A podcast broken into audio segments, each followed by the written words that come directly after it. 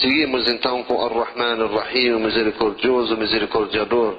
Depois do versículo Rabbil Alamin, Criador dos mundos, Ar-Rahman Ar-Rahim se repetiu, mas na realidade ela não se repetiu à toa, mas ela dá um significado novo, porque ela seguiu ao Criador dos mundos. A pessoa depois de recitar Rabbil Alamin, Criador dos mundos, pode sentir um, um certo temor pela quantidade de favores que Allah abençoou essa pessoa, ou todas as pessoas, e pode se sentir de alguma forma incapacitado de retribuir os louvores que Rabbil Alamin merece.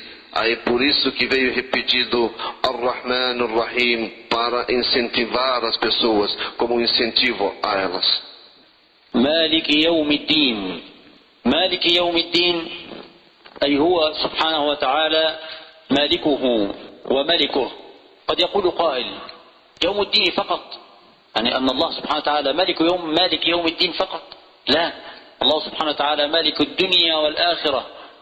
لكن خص يوم الدين بالذكر لأن كل ملك يوم القيامة زائل إلا ملك الله إلا ملك الله سبحانه وتعالى. كل ملك يزول إلا ملك الحق سبحانه وتعالى الحي القيوم. قال الله عز وجل لمن الملك اليوم لله الواحد القهار. ففي الدنيا يوجد ملك جزئي أو نسبي يعني ينسب إلى الأشخاص وليس على الحقيقة. إنسان يملك بيتا يملك أرضا يملك مكانا. رجل رئيس دولة يشعر أنه مثلا يملك هذه البلد. كل ذلك يوم القيامة يزول. في الدنيا يكون الملك نسبي ينسب للأشخاص والحقيقة أن الملك الحق لله عز وجل ويوم القيامة لا يستطيع أحد أن يدعي شيئا من ملكه أبدا. مالك يوم الدين الصبران وهي دودية دجويزو Allah é o soberano de todas as coisas e o rei de todas as coisas e o possuidor da soberania sobre todas as coisas. Mas aqui foi mencionado no dia do juízo porque naquele dia ninguém vai ter nada da soberania que ele pôde ter em vida. Muitas pessoas podem ter algo da soberania, algo do reinado, algo do poder e da posse em vida. Mas no dia do juízo, só Allah Azza wa Jal vai ter a soberania e uma soberania plena. É dito no Alcorão Sagrado, Allah Azza wa Jal faz uma pergunta antecipando o acontecimento, dizendo a quem pertence hoje a soberania. Ela pertence a Allah, o único majestoso.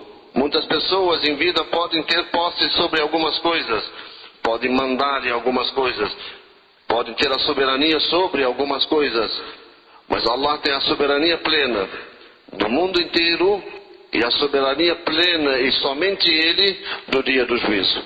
لذلك ورد في حديث النبي صلى الله عليه وسلم أن الله عز وجل يقول يوم القيامة أنا الملك. أين ملوك الأرض؟ أين الجبارون؟ أين المتكبرون؟ أين هؤلاء؟ أين الذين كانوا يزعمون أنهم يملكون شيئا؟ كل ذلك يزول ويبقى الملك الحق لله الواحد القهار. سبحانه وتعالى É por isso que o Rasul sallallahu alaihi wasallam no hadith disse sobre Allah que Allah azza wa jal vai dizer no dia do juízo eu sou o rei onde estão os reis da terra onde estão os soberbos de ontem da terra os arrogantes de ontem a soberania pertence hoje somente a Allah ويوم الدين هو يوم الجزاء والحساب يوم الجزاء والحساب هو يوم القيامة يوم يجزى الإنسان على أعماله إن خيرا فخير وإن شرا فشر ويحاسب على جميع أفعاله.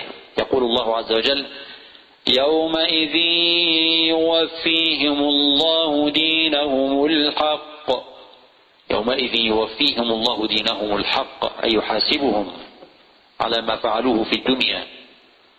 وقال صلى الله عليه وسلم الكيس أي العاقل من دان نفسه حاسب نفسه وعمل لما بعد الموت يوم الدين o dia do juízo o dia das recompensas o dia de cada um receber de acordo com o que fez na vida mundana nesse dia que Allah Azza wa Jal vai juntar a todos e vai retribuir a cada um de acordo com o que fez.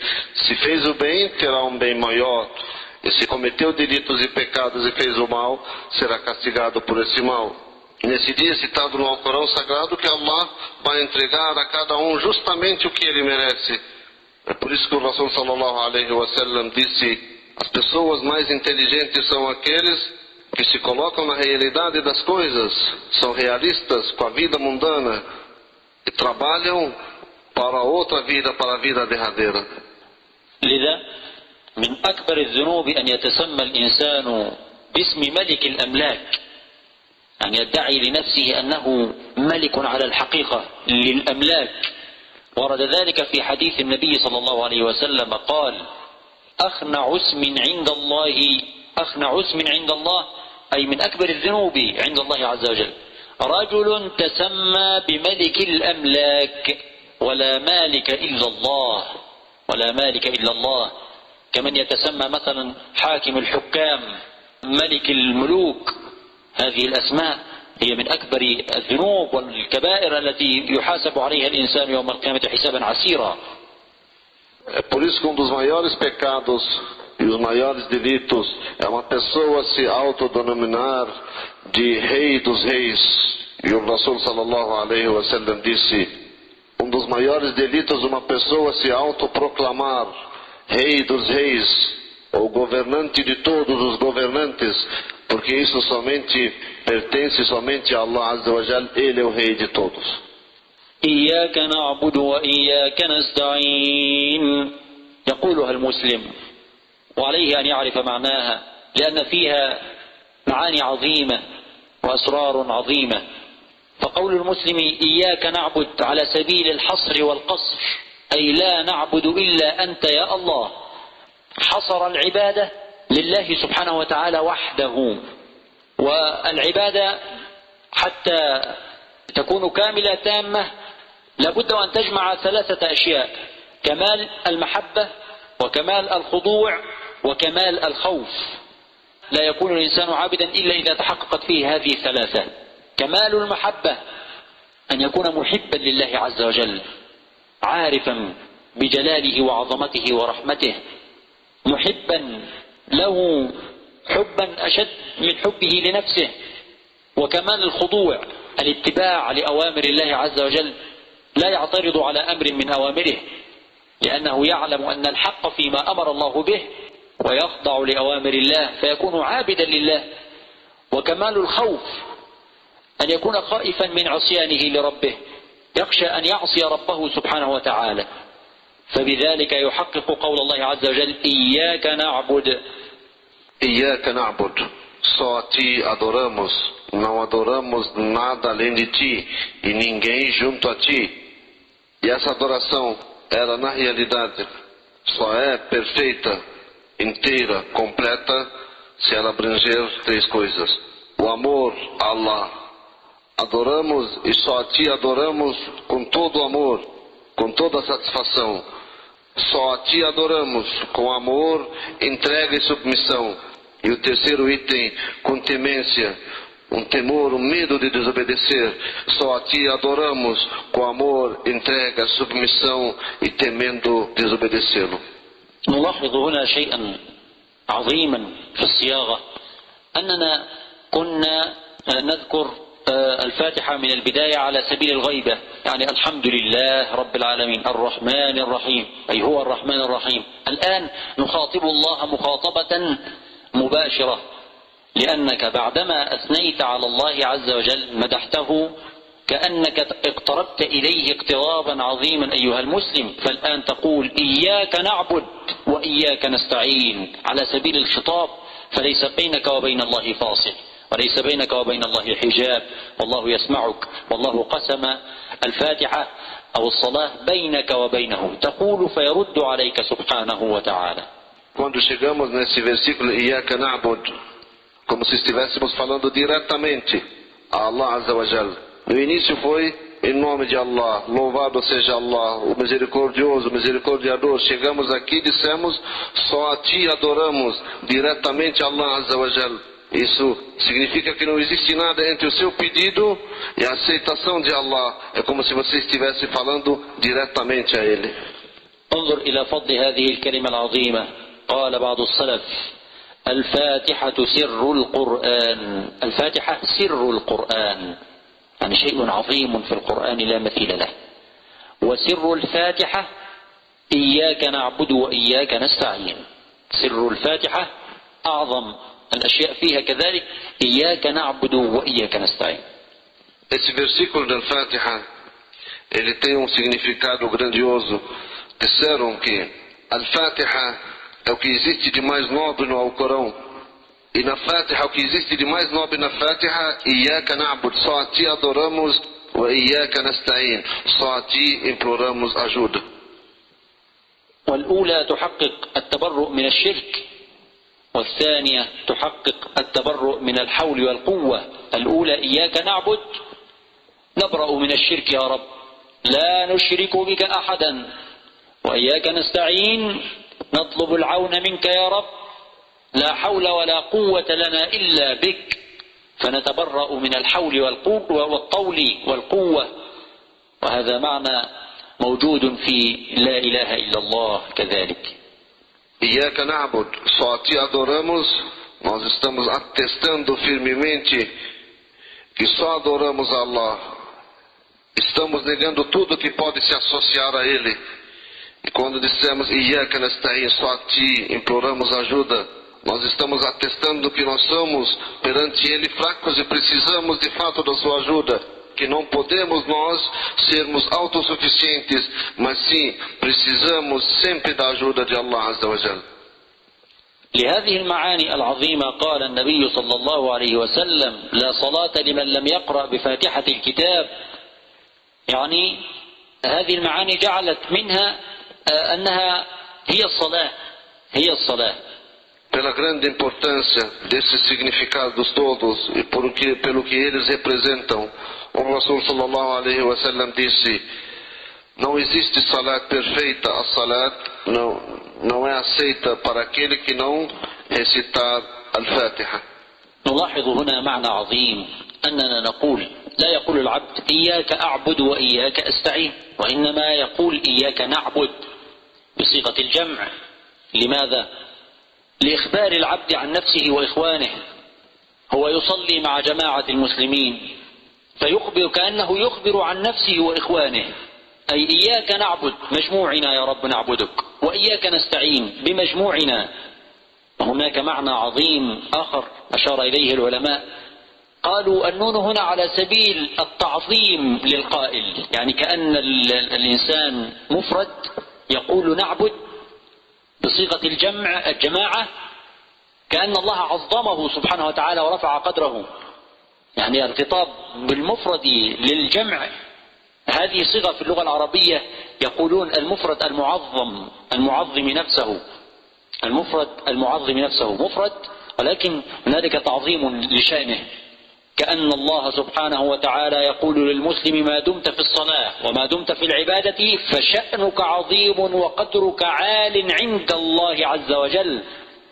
فلذلك نقول إياك نعبد وإياك نستعين. Um outro significado para Iyaka Na'bud, ela veio no plural. Nós não dissemos só a ti adoro, nós dissemos só a ti adoramos. É como se a pessoa que está na salat recitando Al-Fatiha estivesse declarando que todos nós que estamos nessa salat só a ti adoramos. Ele não disse no singular, mas sim no plural. No plural também para engrandecer a pessoa que está na salat. Mesmo que ela está dizendo, só a ti adoramos e ela é uma pessoa só. Foi dito no plural porque na língua árabe dá o sentido do respeito e da grandeza da pessoa naquela situação. Quando ela disse no plural, e ela estando na salat, simboliza que durante a salat, essa pessoa engrandecida, abençoada, ela está numa situação nobre. بعد ذلك نقول اهدنا الصراط المستقيم. اهدنا الصراط المستقيم. اهدنا أي أرشدنا ووفقنا يا رب العالمين. طلب الهداية الإرشاد والتوفيق. أن يدلنا الله على الطريق المستقيم وأن يوفقنا للمضي فيه. لأن الهداية لها معنيان. هداية الإرشاد والدلالة وهداية المعونة. إنسان مثلا يطلب منك معرفة مكان معين فأنت ترشده وتدله عليه. تذهب إلى هنا وهنا وهنا وتوضح له المكان. هذه هداية دلالة وتوضيح. إذا أخذته لهذا المكان وقلت له أنا سأوصلك إليه وسرت معه في الطريق فكأنك أعنته على الوصول. والمسلم حينما يقول اهدنا الصراط المستقيم يطلب الهدايتين. أن يرشده الله يدله وأن يعينه الله سبحانه وتعالى على ذلك اهدنا الصراط المستقيم nos guie a sua senda reta. É um pedido para que Allah nos guie, nos demonstre o lugar onde nós podemos chegar nessa senda reta, por que caminho chegarmos, é nos ajudar a chegar na, na senda reta, é fazer com que a gente possa permanecer na senda reta. A pessoa, quando diz nos guie, ele está pedindo ajuda, está pedindo que demonstre para ele o lugar, porque sozinho ele não consegue ser guiado, ele sozinho, para aquela senda reta. Então existe ajuda, ele precisa da ajuda para chegar, e ele precisa da ajuda para saber também e para se manter na senda reta. وعلى هذا المعنى يتضح الفرق بين البشر لأن كثيرا من الناس مثلا يعرف الحق لكن لا يتبعه. فهذا هداه الله هداية الدلالة دله وأرشده لكنه هو ما اتبع فلا يعطيه الله هداية المعونة.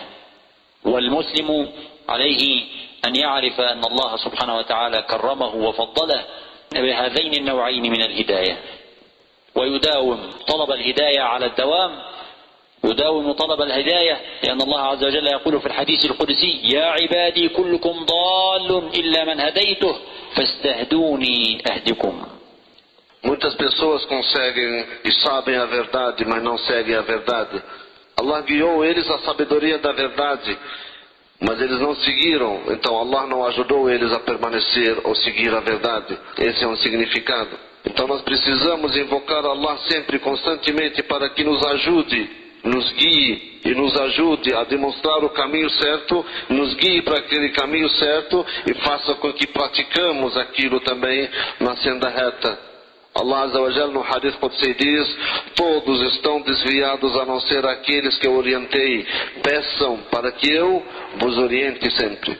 وهنا كذلك نطلب الهداية بصيغة الجمع اهدنا ولا نقول اهدني لأن المسلم يحب الخير لنفسه وإخوانه لأن المسلم يحب الخير لنفسه وإخوانه فكما يحب أن يهديه الله يحب كذلك أن يهدي الله جميع إخوانه فهو يطلب للجميع وهذا قلب المسلم الذي يتمنى الخير للجميع Dissemos ehdina no plural, nos guie O muçulmano quer o bem dele e o bem do próximo, de todos os muçulmanos que estão ao seu redor. É por isso que o pedido foi no plural. Poderia ser me guie, mas ele é nos guie. É pelo coração do muçulmano ligado a todas as pessoas do Islã, pedindo na mesma súplica todos juntos para que Allah nos guie no plural a todos e não o egoísmo de pedir que te guie sozinho.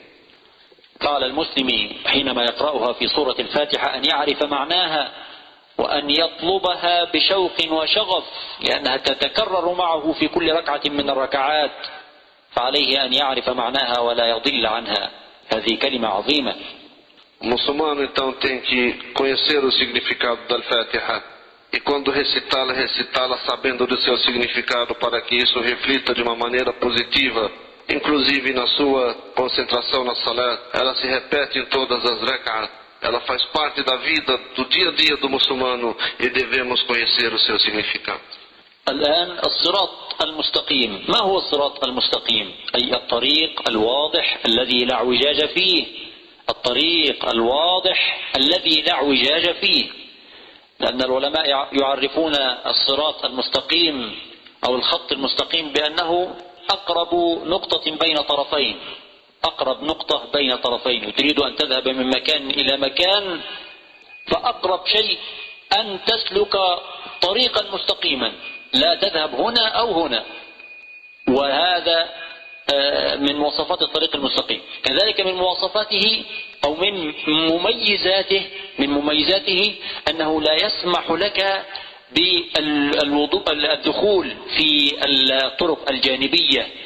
لأن الطريق لو لم يكن مستقيما فيه منحنيات مثلا هنا ومنحنى هنا يمين شمال ممكن تدخل في أي طريق جانبي وتضل لكن لما يكون مستقيم تسلك الطريق الواضح. ومن مميزاته كذلك عدم الخوف. الطريق لما يكون مستقيما الإنسان يكون مستريح فيه هادئ النفس والبال. لكن لما يكون متعرج معوج كثير التعاريج يكون الإنسان خائف. في كل آه، اعوجاج ممكن يظهر له لص أو قاطع طريق أو إنسان يرهبه.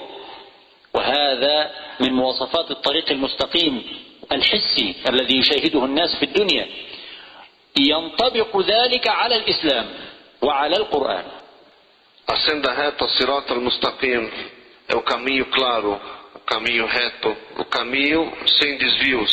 Aquele que não permite desvio das características dele é o caminho que não permite que a pessoa se perca.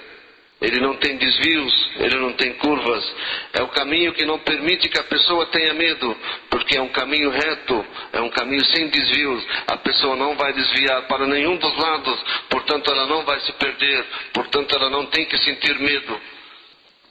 ينطبق ذلك على الإسلام فالإسلام أقرب الطرق للوصول إلى الله مباشرة بعيدا عن البشر وبعيدا عن توسلات البشر وتدخلات البشر لأنك لو ذهبت مثلا إلى إنسان وقلت له أنت وسيلتي إلى الله أو أنت طريقي إلى الله يأخذك ويضلك نعوذ بالله أما في الإسلام فأنت قريب من ربك تناجيه وتناديه Você está próximo de Allah, pedindo a sua senda reta. Você não precisa procurar por ninguém para, para interceder para você junto a Allah Azza wa Jal. Você tem as condições invocar Allah, de pedir que Allah lhe guie diretamente entre você e o Criador.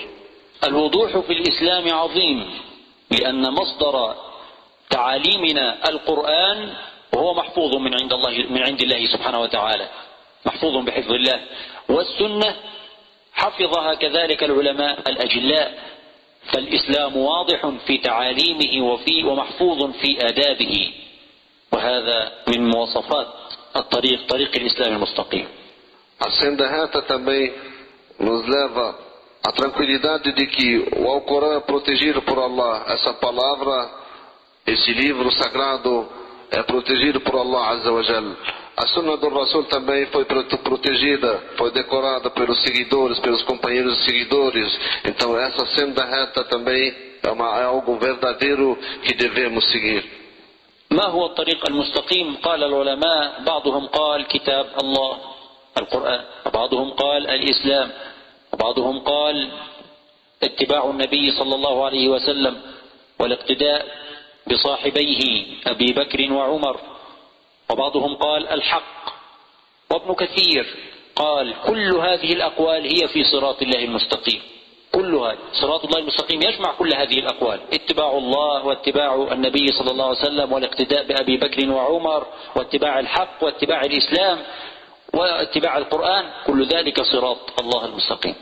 أحسن ده هذا صراط المستقيم كجنت بادك يا الله سين بنزقيا هذا تسارك يا الله أو ليفر جا الله وعقره تسارك يا أو إسلام Foi dito que ela, esse caminho reto, essa senda reta é seguir o Rasul sallallahu alaihi wasallam e seus companheiros Abu Bakr e Umar.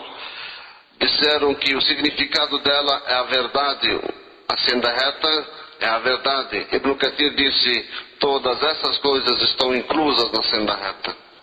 وضح النبي صلى الله عليه وسلم هذا الصراط المستقيم في حديث عظيم لاحظوا إخواني جزاكم الله خيرا هذا الحديث وهذا المثل المضروب. وحبذا لو أمسك الإنسان بقلم ورسم هذا الحديث صوره على الورق أو صوره في ذهنه.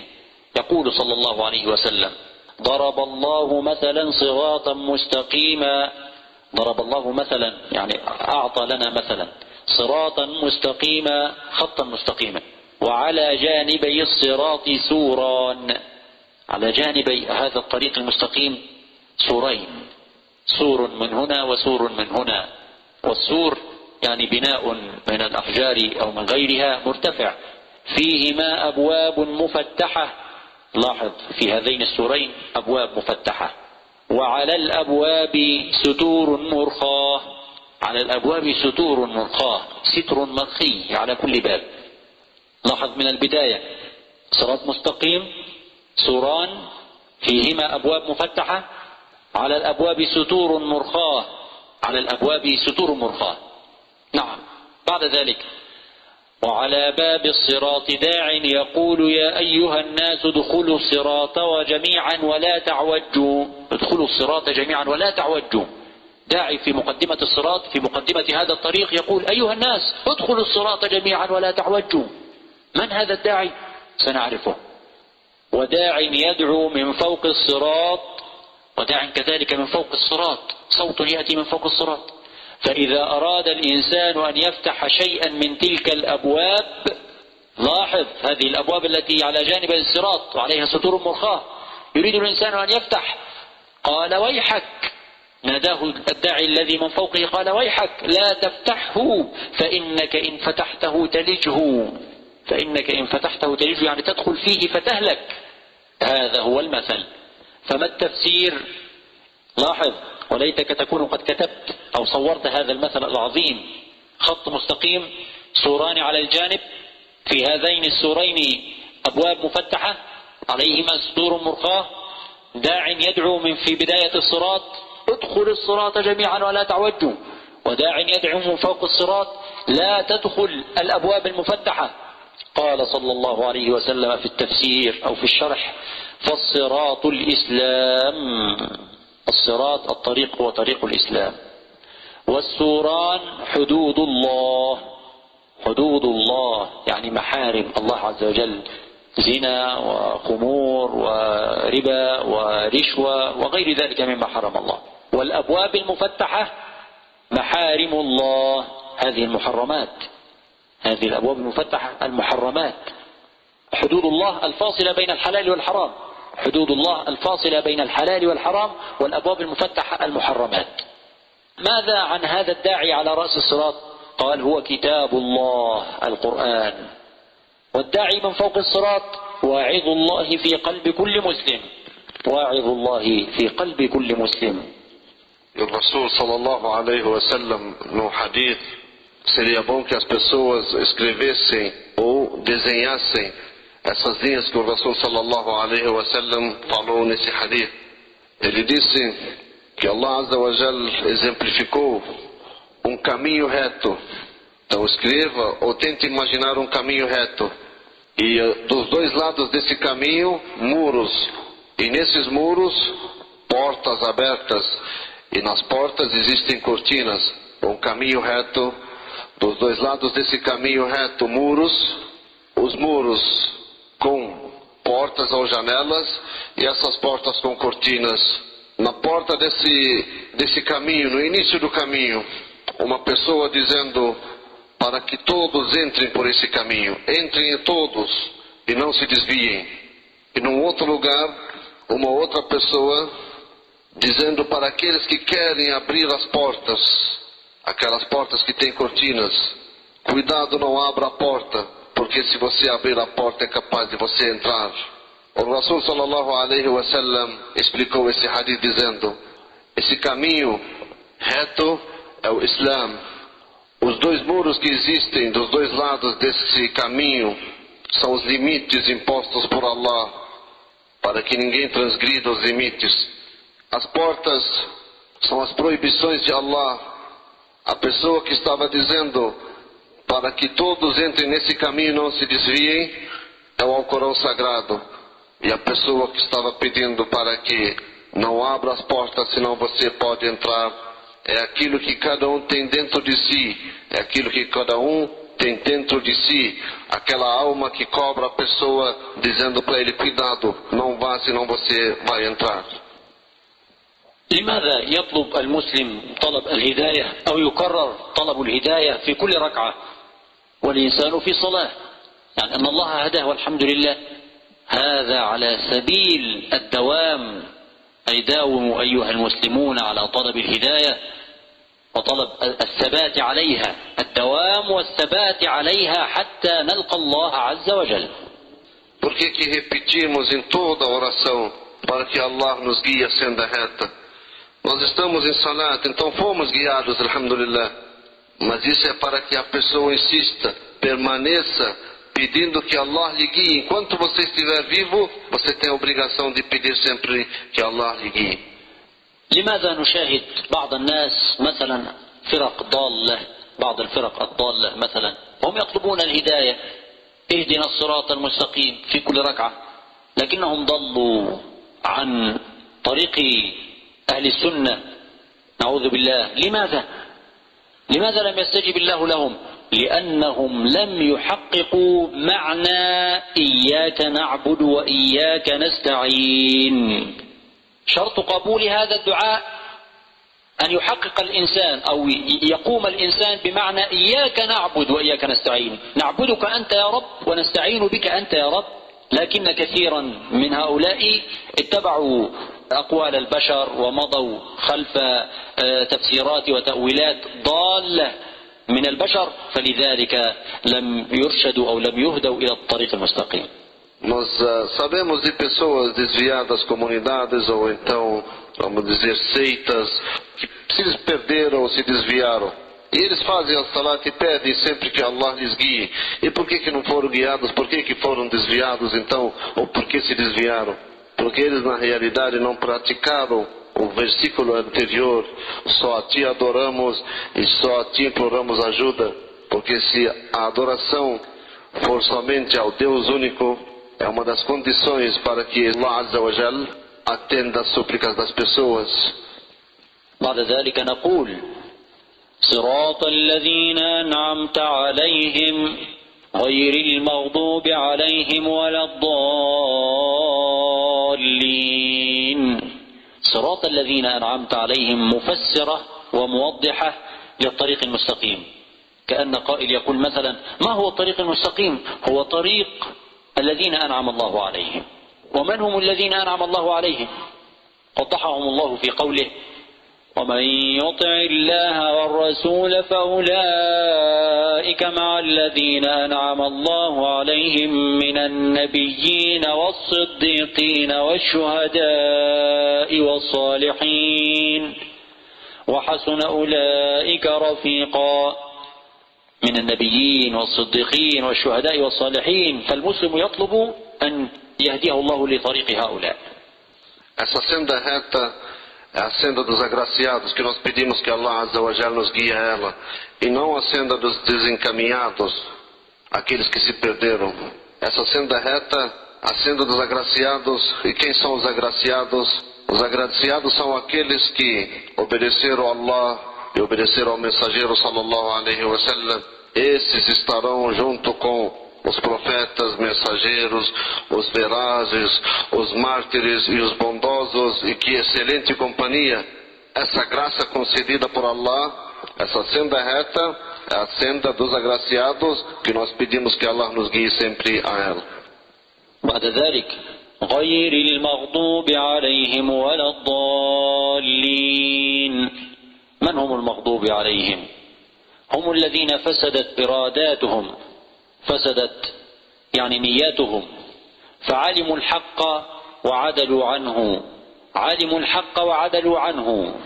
أعوذ بالله فهؤلاء غضب الله عليهم. والضالين ولا صراط الضالين. ابعدنا يا رب عن صراط المغضوب عليهم والضالين. الضالين هم الذين فقدوا العلم فهم هائمون في الضلالة لا يهتدون إلى الحق.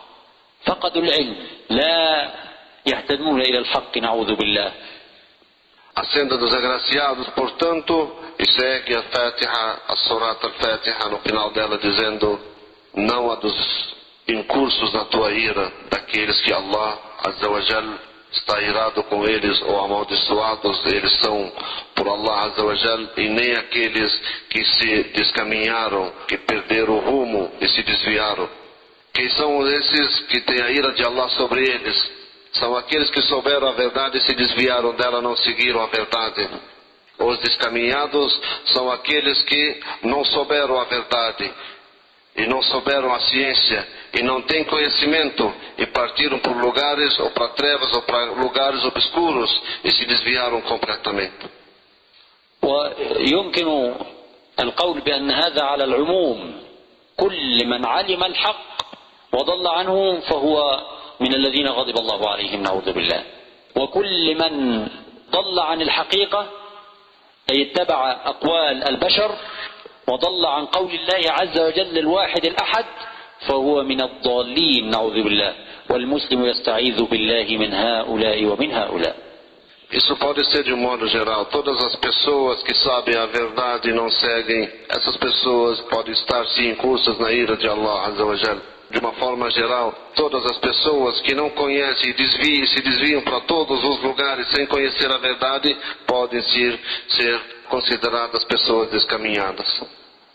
هذه هي فاتحة الكتاب وهذه بعض معانيها وفيها ألف العلماء كتبا لأن فيها معاني أعظم وأفضل وأكبر من ذلك فمن بعض العلماء مثلا ألف كتابا مجلدا خاصا في تفسير سورة الفاتحة فهذا بشيء من الإيجاز Esse resumo, então, da nobre Surat al-Fatiha e alguns poucos dos seus significados. Vale ressaltar que muitos sábios muçulmanos fizeram livros e livros a respeito somente dessa surata. يبقى بعد ذلك أن ندعو الله سبحانه وتعالى بقولنا آمين. آمين. أي استجب يا رب. وهذه سنة مستحبة لكل من قرأ الفاتحة في الصلاة أو خارج الصلاة أن يقول آمين. Ficou somente a palavra Amin, que é mencionada no final da Surat al-Fatiha. Amin, o significado dela é pedir que Allah atenda, ó oh Allah atenda, ou então aceite, e é uma sunna aconselhável no final da Fatiha.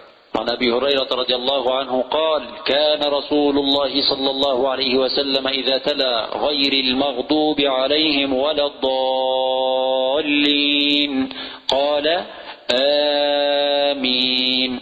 حتى يسمع من من يليه من الصف الأول. حتى يسمع من يليه اي من خلفه من الصف الأول Segundo Abu Huraira narrou, quando o Rasul sallallahu alaihi wasallam recitava Surat al-Fatiha e no, no encerramento dela, ele dizia Amin com um tom de voz que fazia chegar a todas as pessoas que estão atrás dele. قال صلى الله عليه وسلم كذلك في فضلها لها فضل كبير قال عليه الصلاة والسلام إذا أمن الإمام فأمنوا فإنه من وافق تأمينه تأمين الملائكة غفر له ما تقدم من ذنبه. إذا وافق تأمينه تأمين الملائكة في السماء لأن الملائكة حينما تسمع الفاتحة تقول آمين. وأنت تقول آمين. من وافق تأمينه تأمين الملائكة غفر له ما تقدم من ذنبه. كيف يوافقه؟ قال البعض يوافقه في الزمن. وقيل في الإجابة لأن الله سبحانه وتعالى يستجيب منهم فيستجيب منك أيضا معهم. وقيل في الصفة أي في, الإخلاص من وافق تأمينه تأمين الملائكة في الإخلاص لله عز وجل وطلب الاستجابة بخشوع غفر له ما تقدم من ذنبه. وهذا فضل كبير. Estes benefícios da palavra Amin, pedindo que Allah atenda ou aceite, existem muitos benefícios entre eles. É que foi dito pelo Rasul sallallahu alaihi wasallam, aquele que disser Amin no final da Surat al-Fatiha, se coincidir o Amin com os anjos quando dizem também Amin no céu, ele vai ter todos os seus pecados perdoados. Coincidir de que forma? Talvez coincidir ao mesmo tempo, ou talvez coincidir na sinceridade da pessoa. هذا وبالله التوفيق ونسأل الله سبحانه وتعالى أن يعلمنا ما جهلنا وأن ينفعنا بما علمنا إنه ولي ذلك والقادر عليه والسلام عليكم ورحمة الله وبركاته Chegamos ao encerramento invocando que Allah Azza wa Jal nos ensine as coisas que não sabemos e que o nosso ensinamento, o ensinamento que Ele nos passar seja sempre útil. Wassalamu alaikum wa rahmatullah.